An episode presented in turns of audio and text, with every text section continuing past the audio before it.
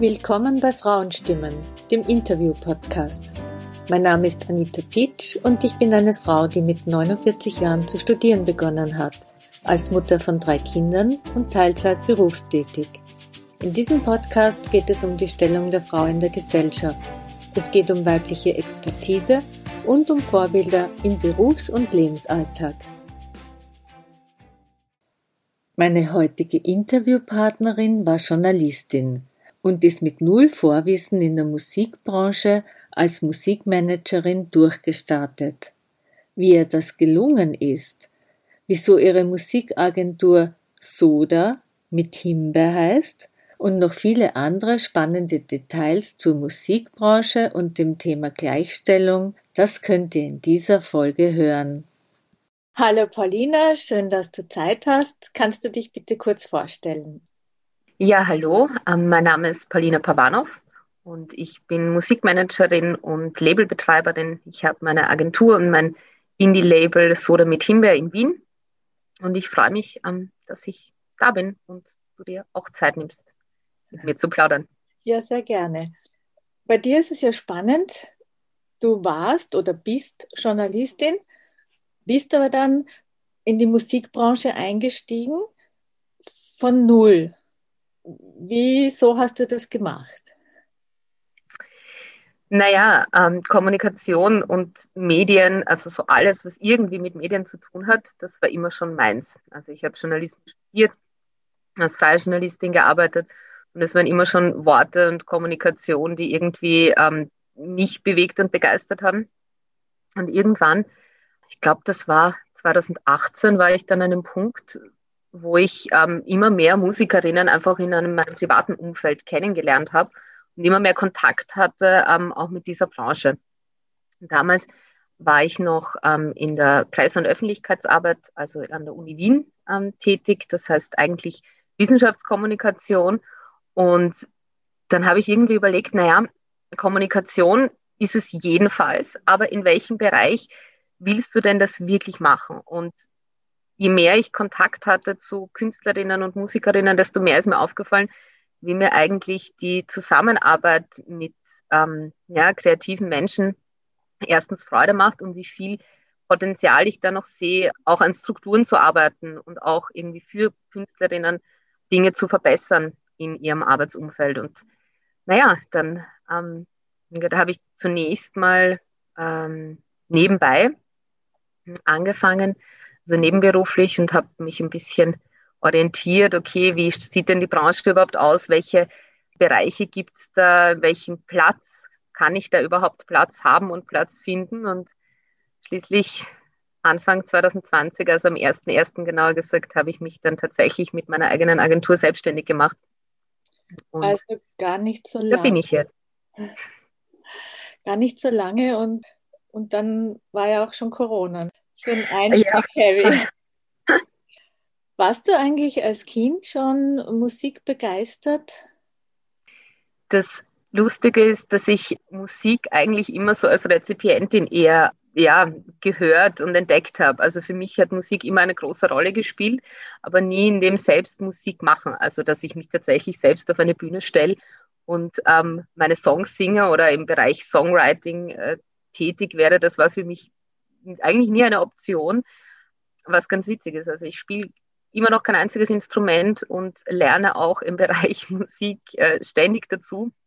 Das macht es aber umso spannender eigentlich, was ich aktuell tue. Mhm. Also ja, ich fand schon Musik immer toll, habe auch begonnen, Klavier zu spielen, aber ja, nicht so nachhaltig erfolgreich. Du hast vorhin gesagt, deine Musikagentur heißt Soda mit Himbeer. Wie bist du auf den Namen für deine Agentur gekommen, auf diesen Namen? Das ist eine, ähm, eigentlich, ich find, bin sehr, sehr froh, dass ich eine Geschichte dazu habe, weil diese Frage stellt sich ähm, mir tatsächlich ganz oft. Also das, das interessiert schon viele Menschen. Und ich habe wirklich lange überlegt. Ich bin wirklich zu Hause gesessen in dem Gründungsprozess und habe mir gedacht, der Name ist wichtig, äh, der Name ist wichtig. Wie soll denn dieses Ding heißen? International, Englisch, Deutsch. Wie, wie, soll, wie soll diese Agentur heißen? Das ist ja quasi auch das, was du die nächsten Jahrzehnte ähm, machen möchtest. Und dann habe ich überlegt und Listen geschrieben und von ähm, auf Metaebenen versucht, irgendeinen Begriff zu finden oder eine Kombination. Und dann bin ich nochmal in mich gegangen und habe mir überlegt, na, was ich eigentlich tatsächlich äh, tun will. Ja, und mir ging es halt auch damals, also im Gründungsprozess und auch jetzt noch darum, irgendwie das, was da ist, also die äh, Musikerinnen und ihre Musik äh, zu begleiten und ihnen irgendwie was dazuzugeben und auch irgendwie ein bisschen Menschen zu empowern. Und dann habe ich an meine Oma gedacht, die diesen Wiener Spruch ganz oft gesagt hat, Soda mit Himbeer. Und dann haben wir gedacht, naja, ähm, das ist es. Ähm, meine Oma hat mir den quasi mitgegeben. Ähm, und den habe ich als Kind so oft gehört gehabt. Und dann habe ich das irgendwie verglichen mit meiner Mission, also mit dem, was ich eigentlich tun will. Und dann habe ich gedacht, na, das passt, das, das ist es. Und da habe ich dann auch nie wieder gezweifelt. Ja, sehr interessant. Bei dem Namen hat man so die Assoziation, was Spritziges und was Süßes, ja, was Frisches. Mhm. Gute Idee. Ich kenne mich ja wenig aus in der Musikbranche und ich denke mir, das ist sicher nicht einfach, so quer einzusteigen. Und wie ist es dir da ergangen zu Beginn? Beziehungsweise es ist ja eigentlich noch relativ am Anfang. Das stimmt. Also ich habe jetzt das erste Jahr, ähm, das erste offizielle Jahr als Agenturbesitzerin und Labelbetreiberin hinter mich gebracht. Ähm, ich fand das mit der Quereinsteiger-Sache, also dass ich als Quereinsteigerin in diese Branche gekommen bin, eigentlich immer einen Vorteil. Ich habe das immer so gesehen, dass ich dadurch Dinge auch ein bisschen aus einer Außenperspektive wahrnehmen kann und vielleicht auch Dinge ein bisschen anders angehen kann als jemand, der sich einfach Jahrzehnten, äh, seit Jahrzehnten schon in diesem Business bewegt. Also ich fand das sehr positiv. Andererseits war natürlich auch die Challenge, ähm, überhaupt mal einen Überblick zu bekommen. Also wenn man in einer Branche ganz neu kommt, ähm, Strukturen, wer, was, wie, wann, ähm, wie läuft das ganze Geschäft überhaupt. Und da ja, habe ich mich eigentlich wirklich reingeschmissen und arbeite immer noch dran, was ich im ersten Jahr und gerade am Anfang nicht berücksichtigt habe. In meinem Businessplan war natürlich die Pandemie. Also das hat wahrscheinlich auch kein, ähm, keine Neugründerin irgendwie äh, mit einberechnet gehabt. Das war doch recht bald nach dem Gründungsdatum. Aber glücklicherweise, ja, bin ich, bin ich noch da und, und mache auch immer noch weiter und lerne immer noch täglich Neues dazu. Ich habe ja ein bisschen gegoogelt und habe da so eine Seite gefunden über österreichische Musikagenturen. Und auf dieser Seite waren so 59 Agenturen. Da habe ich 16 Frauen gefunden, also 59 Agenturen und davon haben 16 Frauen Agenturen. Was für Erfahrungen hast du gemacht auf dem Weg, in der Musikbranche Fuß zu fassen? Hat das Frausein da eine Rolle gespielt? Also ganz grundsätzlich habe ich schon die Erfahrung gemacht, dass in der Musikbranche, also deswegen reizt sie mich ja auch so, sehr viele offene, kreative Menschen tätig sind. Also das ist schon etwas, ähm, wo ich glaube, dass der Anteil an Leuten, die wirklich sehr, sehr offen mit Dingen umgehen und sehr progressiv denken und Dinge verändern wollen und ja, also dass das durchaus da ist. Das Frausein, also gerade am Anfang, es gibt immer wieder Momente, ja, wo ich auch persönlich Erlebnisse hatte, die ganz klar davon, ja, also wo ich ganz klar gewusst habe, naja, also Bemerkungen über äh, dein Aussehen in einem beruflichen, in einem Business-Kontext oder in einem Business-Meeting oder auch ähm, sehr gut gemeinte Ratschläge mit verniedlichenden Formen. Also das sind schon Dinge, die immer wieder vorkommen. Ja und auch das Unternehmerinnentum. Also dazu kommt natürlich auch diese strukturelle Ungleichheit, die in der Musikbranche tatsächlich da ist. Also einerseits auf Seiten des Musikbusiness, wo es glücklicherweise immer mehr Unternehmerinnen auch gibt. Na, aber dennoch, wenn man sich die ähm, Verbände anschaut, wenn man sich Fachvertretungen anschaut, ist der Frauenanteil da immer noch sehr gering, auch im Bereich Agenturen, selbstständige Unternehmerinnen. Er wächst. Also ich möchte auch diese Frauen wirklich positiv hervorheben, weil sie sind da. Also es ist so, dass die nicht da sind, aber da gibt es strukturell einfach einiges noch zu tun. Ja. Und auf der Künstlerinnenseite genauso. Also Künstlerinnen gibt es exzellente, hervorragende en masse. Sie sind nur nicht immer sichtbar und immer auch repräsentiert, ähm, so von der Anzahl der Künstlerinnen, die es gibt. Also sei es jetzt bei Festivals oder bei anderen Live-Auftritten im Radio. Also da sieht man immer wieder, dass eigentlich der Frauenanteil da unverhältnismäßig irgendwie dargestellt wird, weil Künstlerinnen gibt es genug. Also es ist schon auch in der Musikbranche ein Thema. Mhm. Ich durfte gerade eine Künstlerin interviewen, die Nela Wied. Ich habe es gehört. Also ich ja. habe ähm, mir das, ich habe mir hab da ein bisschen reingehört. Da war ja auch beim Protest. Ja, genau. Platz zwei hat sie erreicht, ja. Ja, das ist immerhin, also ja, wie gesagt, also da gibt es Gott sei Dank auch ein paar positive Meldungen ähm, und Fortschritt auch in dem Bereich, aber immer noch zu wenig, glaube ich. Jetzt habe ich eine Sidestep-Frage, weil du gesagt hast, dass du eben gefragt wirst zu Äußerem. Wie reagierst du drauf? Das würde mich interessieren. Unterschiedlich. Es kommt natürlich auf die Rolle an, in der ich dort bin. Also ich bin ja glücklicherweise nicht mehr Anfang 20, ich möchte es auch nicht mehr sein, weil damals hätte ich wahrscheinlich ähm, gelächelt und versucht, das irgendwie wegzulachen. Ähm, mittlerweile versuche ich eigentlich einerseits mit also in meiner Kompetenzrolle zu bleiben, wenn es jetzt sich um ein Business-Meeting handelt, aber auch diese Dinge bewusst anzusprechen. Ja. Und ähm, versuche einen Weg zu finden, wo man natürlich, man ist immer in dieser unangenehmen Situation, dass man in einem beruflichen Kontext natürlich ernst genommen werden möchte und auch langfristig zusammenarbeiten möchte oder muss mit gewissen Menschen. Und deshalb muss man sich da immer wirklich gut überlegen. Aber gar nichts mehr zu sagen, ist für mich eigentlich gar keine Option mehr. Also darüber einfach hinweg zu lächeln, so zu tun, als wäre das in Ordnung. Ja, gewisse Grenzüberschreitungen muss man einfach ansprechen. Ansonsten wird sich auch hier nichts ändern langfristig. Mhm. Also es ist schwierig, aber es ist echt, es ist immer, es ist immer ein Hadern und ein Überlegen und ein, hm, wie, wie gehe ich jetzt damit um? Also sicher nicht immer so ähm, empowered, wie ich das gerne möchte. Mhm.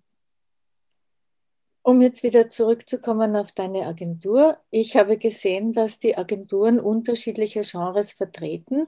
Welches Genre vertrittst du in deiner Agentur? Wenn man ähm, meine unterschiedlichen Künstlerinnen, die ich gerade habe, zusammenfasst, ja, dann könnte man ähm, auf ja, Indie Pop Rock Alternative, also das ist so der Bereich, in dem ich bin, ich vertrete einige deutschsprachige Künstlerinnen, aber auch ähm, englischsprachige.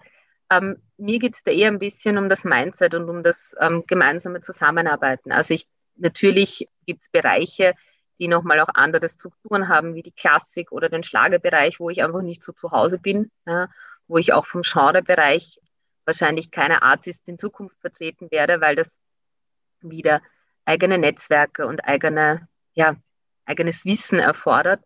Ähm, also ich denke, dass ja, Indie-Alternative-Bereich trifft es wahrscheinlich ganz gut. Wie kommt man eigentlich zu Künstlerinnen? Suchen die dich oder, oder wie geht das? Ähm, meine ersten Acts habe ich tatsächlich über mein privates Umfeld kennengelernt, also über Freunde und Bekannte, ähm, die einfach Unterstützung in der Kommunikation gesucht haben und auch bei eben bei der Planung von ihren nächsten Steps, bei ihrer Planung von ja, ihrem Karriereweg als Musikerinnen. Und naja, dann wird es irgendwann ein bisschen ein Selbstläufer. Ist es noch längst nicht, aber mittlerweile bekomme ich natürlich auch Anfragen von externen Musikerinnen, also die ich einfach nicht persönlich kenne, bevor wir uns zum ersten Mal treffen und über ihren, ja, über ihre Projekte sprechen. Aber ja, so läuft das in etwa. Und ähm, na, da muss man halt eben schauen, ob man auch ähm, menschlich und vom Arbeitsspirit her zusammenpasst. Ja. Mhm. Was für, kann man es so nennen, Ansprüche hast du an deine KünstlerInnen? Mm, das ist tatsächlich schwer, ganz pauschal zu sagen. Ähm, mein Anspruch, also ich arbeite nicht gerne mit Opportunistinnen zusammen. Also mir ist wichtig, dass auch die Künstlerinnen, mit denen ich arbeite, ihre Kolleginnen, das heißt auch die anderen Artists, die am Label oder bei der Agentur sind, ähm, dass die sich gegenseitig unterstützen, ja, dass so ein bisschen ein, ein Spirit herrscht, der ähm, man kann gemeinsam weiterkommen. Also so ein bisschen quasi Zusammenarbeit statt ähm, Opportunismus. Ja, das ist mir schon sehr wichtig, dass die Leute sich auch fair und respektvoll behandeln. Ja, ich glaube, das ist eigentlich das wichtigste Kriterium. Und dann natürlich, ob man menschlich auch klarkommt miteinander. Also Management, gerade Management ist eine Sache, wo man doch ähm, intensiv miteinander zu tun hat und die, ja, das, das, das Leben, also das berufliche Leben irgendwie plant. Und da sollte man auch eine gewisse Vertrauensbasis haben können. Das ist mhm. schon sehr wichtig für mich. Ja. Weil du gerade planst, sagst, ich stelle mir das Arbeiten in der Musikbranche äh, auch recht aufregend vor. Was sind das so deine Aufgaben? Was hast du zu tun? Es ist sehr, sehr spannend, besonders, also das Spannendste für mich ist tatsächlich immer neue Musik ähm, herauszubringen, die Künstlerinnen schon ganz lange hinter den Kulissen zu begleiten, diese Songs schon zu hören in einem, ähm, ja, in einem Stadium, wo sie noch ganz halb roh sind und äh, Demo-Tracks und dann den Prozess zu verfolgen, bis dann wirklich am Release-Tag dieses Werk halt da ist. Und genau das ist auch der Prozess, den ich begleite. Also ich habe ich arbeite in unterschiedlichen Bereichen mit Künstlerinnen zusammen. Ja, da geht es vor allem im, im Bereich Management darum, äh, Künstlerinnen langfristig zu begleiten, Karrierepläne für sie zu machen, das heißt gemeinsam zu erarbeiten, wie wollen wir kommunizieren, wann kommen die neuen Songs raus, wie, auch künstlerischen und persönlichen Input zu geben, ja, damit ähm, sich Musikerinnen auf das konzentrieren können, was sie ähm, halt auch am besten und am, ja, am liebsten machen meistens. Das ist die Musik. Ähm, aber es ist klar auch keine einseitige Dienstleistung. Also ich arbeite schon mit meinen Musikerinnen gemeinsam an ihrem Projekt und nicht für sie. Ähm, aber es ist ein ja, gemeinsames Erarbeiten von, wo will ich hin und, und wie kommen wir dort gemeinsam hin. Und dann im, im Alltag heißt das vor allem viel telefonieren, viel schreiben, viele Mails, viele Nachrichten, Produktionen ausmachen, mit Tonstudios verhandeln, ja, auch äh, Rechnungen bezahlen, Live-Auftritte organisieren und viele sehr lustige Bandtreffen in letzter Zeit halt vor allem digital. Mhm. Aber ja, das, das ist so der Alltag ähm, in der Agentur. Wie ist das eigentlich so? Ist es schwierig, seine Künstler und Künstlerinnen Veranstaltungen zu finden, wo die eben auftreten können? Ja, jetzt gerade vor allem, ja, jetzt, ja, auf jeden Fall. Ja. Um, ähm, aber es ist, es ist grundsätzlich immer eine Challenge. Allein schon deshalb, weil wir ja keinen riesigen Markt haben. Ja, und wir haben auch nur eine begrenzte Anzahl an Locations. Also wenn wir jetzt mal von Österreich ausgehen und unglaublich viele ähm, spannende Acts und Künstlerinnen und die, die in unterschiedlichen Situationen natürlich sind. Und sind auch Veranstalterinnen halt immer auch in der Position, naja, auch die müssen ähm, ihre Locations füllen. Das heißt, das muss irgendwie auch ähm, Publikum geben. Auf der anderen Seite können Künstlerinnen nicht unbezahlt auftreten, denn das ist ja deren Job. Das ist oft immer so ein Missverständnis. Also viele sehen ja Musiker als so ein Musikerin sein, so ein, als so ein Hobby an, mehr oder weniger. Aber das ist ja tatsächlich auch ein, ein Beruf, von dem sehr viele Leute ähm, ja, leben ähm, müssen auch. Und insofern ist das immer eine Challenge, da ähm, auch Kompromisse zu finden, die für alle passen.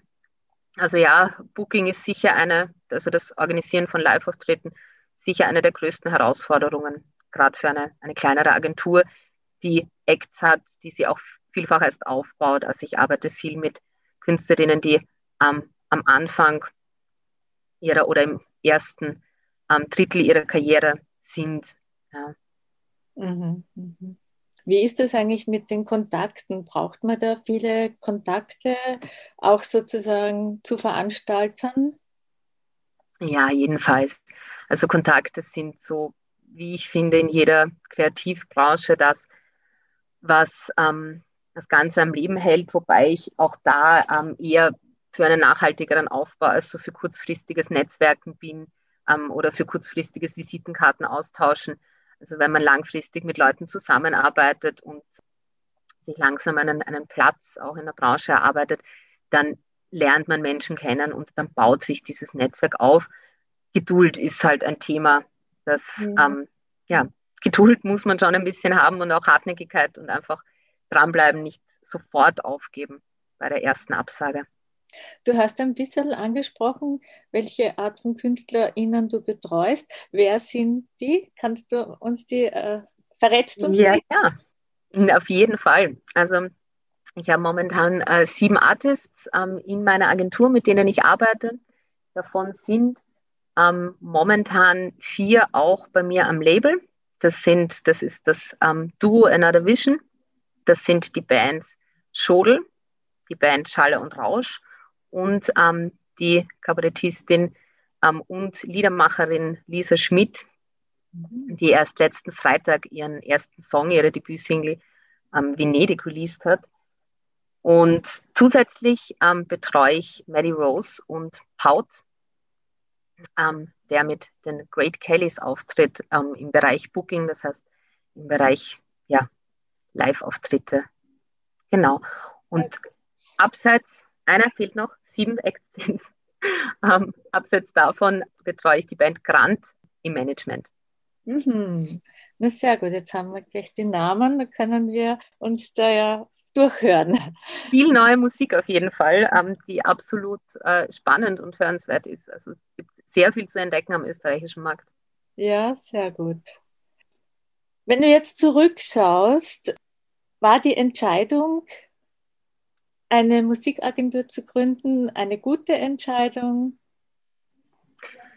Ja, auf jeden Fall. Also ich kann mir vorstellen, dass ich das die nächsten Jahrzehnte, sage ich jetzt mal, ohne sie näher zu bestimmen, äh, machen werde. Und das war absolut richtig, dass diesen Step auch in die Selbstständigkeit zu gehen. Was bedeutet es für dich rückblickend, eine Agentur gegründet zu haben? Für mich war das schon ein sehr ähm, einschneidender Step, vor allem der Wechsel von einem Angestelltenverhältnis in die Selbstständigkeit, weil ähm, du als Unternehmerin dann nicht nur für dein eigenes Einkommen, sondern auch in Bezug auf deine Artists, die du betreust, einfach sehr viel Verantwortung hast. Und in das muss man auch erstmal reinwachsen in diese Rolle, was das überhaupt heißt, ähm, irgendwie eine Agentur zu haben. Also insofern war es ein bedeutsamer Schritt, aber auch einer, den ich immer noch sehr gerne gehe, weil ich einfach auch sehr ähm, positiv sehe, dass ich dadurch auch wirklich die Chance habe, Strukturen und Karrieren ein bisschen anders zu gestalten und Inputs zu geben und ja, Leuten zu arbeiten. Und das gibt mir halt sehr viel Energie dann auch wieder zurück. Mhm. Also, ist, also ja. etwas zu machen, was einem Freude macht und erfüllt. Ja, also das gleicht die 60 plus Stunden ähm, pro Woche dann wieder aus. Ja, also ich bin bewusst natürlich die Balance zu halten auf ähm, ja, Work-Life-Balance. Wie jede ähm, Neugründerin vielleicht weiß, ist das nicht immer leicht, gerade in den ersten Jahren auch diese Balance zu halten. Aber wenn man dann im Umkehrschluss irgendwas macht, was einem auch so viel Energie gibt und sehr viel Freude bereitet, dann dann passt das schon. Also dann, dann kann man da auch schon ja, diese Balance in der Arbeit selbst finden. Genau, und im Hinterkopf das eben haben, dass man trotzdem auf sich schaut. Genau. Ja, ich hätte jetzt meine Fragen gefragt. Gibt es etwas, was äh, du noch gerne gesagt hättest, was ich nicht gefragt habe? Das war bei Interviews, die ich selbst gemacht habe, immer meine Lieblingsfrage zum Schluss. Und jetzt verstehe ich auch ganz gut, wie es den Interviewten geht. Mhm. Und überlegen wahrscheinlich zehn Dinge, die dir am Abend beim Duschen einfallen, aber momentan, ähm, ja, glaube ich, habe ich auch so ziemlich das, ja, auch das, das Herz meiner Agentur eigentlich auch rübergebracht. Ja. ja. Dann habe ich zwei Abschlussfragen und zwar, welche Frage sollen sich Frauen stellen, die so wie du in der Musikbranche Fuß fassen wollen? Hm. Ich glaube, man sollte sich die Frage stellen,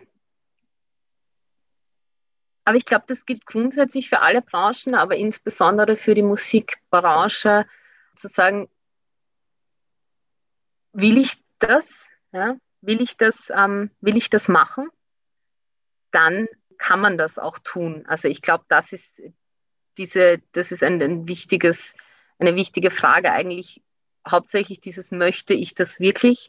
Dann kann das auch funktionieren. Ja. Und habe ich, habe ich ausreichend Geduld, um diese Aufbauarbeit auch ja, zu machen und, und vielleicht ein paar Jahre lang so ein bisschen zu kämpfen und durchzuhalten. Mhm. Mhm. Ja, das glaube ich schon, dass das so ist. Mhm. Was aus deiner Geschichte kann hilfreich für andere sein? Ich glaube, das ist der Punkt äh, mit dem Quereinsteigerinnentum, dass auch wenn man etwas vorher noch nicht gemacht hat und noch nicht in Strukturen drinnen ist, dass es sich jedenfalls auszahlen kann, sich entweder eigene Strukturen aufzubauen oder zu versuchen, in andere, in neue reinzukommen. Also diesen Step zu gehen, kann sich sehr, sehr wohl auszahlen, das zu tun. Ja. Vielen Dank. Ich Danke dir. Ja jetzt noch das Würfelspiel. Du hast mir erzählt, du hast keinen Würfel, aber du hast. Ich habe einen ähm, Online-Zufallsgenerator ähm, hier aufbereitet, mit dem ich jetzt äh, würfeln kann. Schauen wir mal. Ja, dann probieren wir das mal aus. Er würfelt. Er würfelt auf die 5. Die 5, Moment. Mhm. Thema Gesellschaft. Mhm. Musik nimmt Einfluss auf die Gesellschaft. Songs können viel bewegen. Welcher Song hat dich bewegt und warum? Das ist eine sehr schwierige Frage, aber auch eine sehr spannende insofern ich total zustimme, dass Musik sehr, sehr viel mit der Gesellschaft zu tun hat. Ich finde, das merkt man gerade momentan sehr stark, wo es keine Live-Musik gibt, wo, wo sehr viel digital stattfindet. Also ich finde, das nimmt sehr viel Leben auch aus der Gesellschaft, dass so viel Kultur fehlt und so viel Musik vor allem. Ich könnte mich, glaube ich, gar nicht auf einen Song festlegen, der mich so bewegt, abgesehen davon, dass ich alle meine Artists gleichwertig liebe. um, ähm, und für mich ist es immer ein Song oder Musik bewegt immer Dinge, die, die gerade auch zur eigenen Lebenssituation passen und zur eigenen Emotion. Insofern wechselt sich das so oft ab, dass ich mich gar nicht trauen würde, wirklich einen Song zu nennen, weil es gar nicht wahr wäre. Also wahrscheinlich sind es 200, ähm, die einen so im Monat bewegen und die auch vielleicht Gesellschaft bewegen können mit ihren Themen und ähm, ja, Dingen, die sie ansprechen. Glaube ich, wird mir jetzt auch schwer tun. Dann bitte die nächste Frage. Also noch einmal würfeln. Nochmal würfeln. Bewegt sich ganz lustig. Nummer eins, Frage Nummer eins. Hm, Gleichstellung wie schon vorhin äh, erwähnt, Männer dominieren auch in der Musikbranche. Was kann man deiner Meinung nach dagegen tun? Ich glaube, da gibt es mehrere Wege, die notwendig sind oder mehr, mehrere Schritte, die notwendig wären zu tun. Für mich ist der erste Step so ganz fundamental einfach der, den, den Zugang zu Wissen ermöglichen. Also ich glaube, dass Wissen sehr viel dazu beitragen kann, so strukturelle Ungleichheiten auch äh, zu beseitigen in dem Männer, Frauen ähm, jeglicher ja, Herkunft und, und auch mit jeglichem finanziellem Hintergrund einfach Zugang zu Wissen haben, dann macht es das auch leichter, irgendwie in Branchen vorzudringen, auch als Frau, ja, auch als Unternehmerin. Auf der anderen Seite finde ich, dass auch in der Musikbranche eine Quotendiskussion möglichst schleunigst mal geführt werden sollte. Das ist was, was in vielen Bereichen und auch im Medienbereich, also das Frauennetzwerk Medien hat momentan eine, eine Kampagne auch für dieses Thema ähm, laufen und Aufmerksamkeit auf dieses Thema zu, zu bringen. Das ist in der Musikbranche jetzt akut nicht der Fall, aber das ist eine Quote, ähm, wäre schon ein, ein, ein, Weg in diese, in diese Richtung. Ja. Mhm. Dass es einfach mehr Gleichstellung geben kann und dass da auch ähm, ja, mehr passiert. Ja, das wäre auf jeden Fall hilfreich. Die nächste Frage. Vier. Medien. Wie geht es dir mit der oft sexualisierten Darstellung von Musikerinnen in Musikvideos? Das ist tatsächlich eine Sache, wo ich mir denke, dass es ist eigentlich nur ein, ein visueller Beweis dafür, eigentlich wie, wie stark patriarchale Strukturen eigentlich überall noch drinstecken und ähm, diese Dinge, wie das immer, also wie, wie, wie Frauen jahrzehntelang dargestellt wurden, einfach in manchen Genres immer noch unreflektiert ein Thema ist. Ich denke, dass man da sehr, sehr stark abwägen muss und auch überlegen muss, auch als, als Medium selbst oder als Fernsehsender, als Journalist, ähm, wie viel Raum und wie viel Platz man solchen Videos dann auch im Endeffekt auch gibt. Ich frage mich, wie weit können Künstlerinnen sich dagegen wehren? Das ist so ähnlich, wie du das vorhin erzählt hast, diese Gratwanderung, zu sagen, nein, ich will das eigentlich nicht, das ist wahrscheinlich auch schwierig, weil dann sagen die, okay, dann nicht du, dann nehmen wir ein anderes, andere Sängerin, andere Musikerinnen. Ja, ich glaube, das ist immer schwierig. Also ich glaube, dass Strukturen zu verändern oder solche Umbrüche wirklich immer sehr, sehr schwierig sind. Ja? Und gerade für die, die sie eben durchleben müssen, also die sich hinstellen müssen und sagen müssen, Nein, aber wenn ich in diesem Werbespot oder in diesem Musikvideo auftrete, dann möchte ich so dargestellt werden oder möchte ich meinen Charakter so zeigen. Das kann sehr feminin, sehr weiblich sein, das kann äh, maskulin sein, das kann whatever, also wie auch immer, dass diese, diese Frau oder diese Person möchte. Mhm. Nur ich denke, dass es, dass man da, um, um wirklich ein um wirklich Statements oder um ja, diese Schritte auch mutig zu setzen, gar nicht drumherum kommt. Mhm.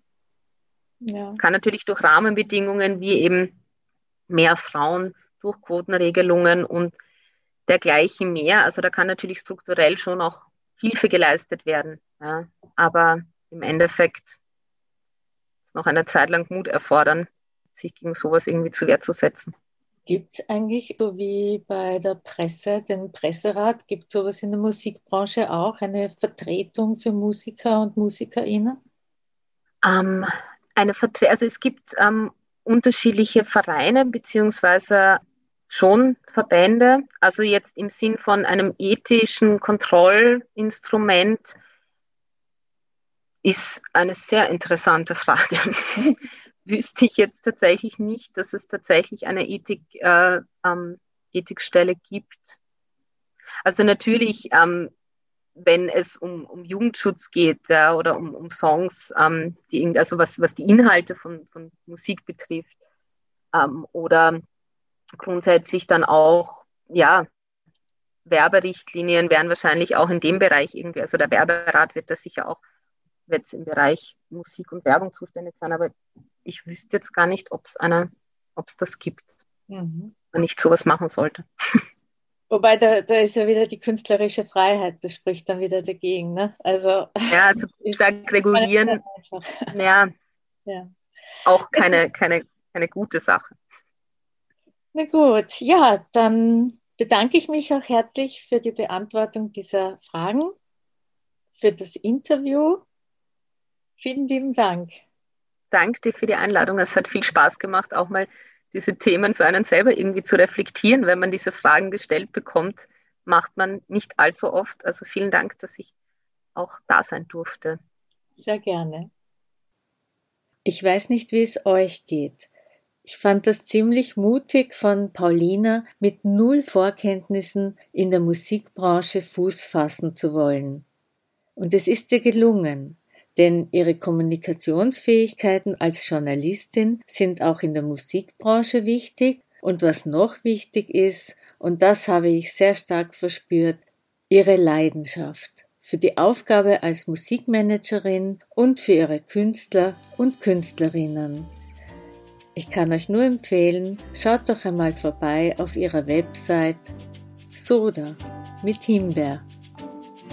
Das war Frauenstimmen, der Interview-Podcast mit Anita Pitsch. Vielen Dank fürs Zuhören.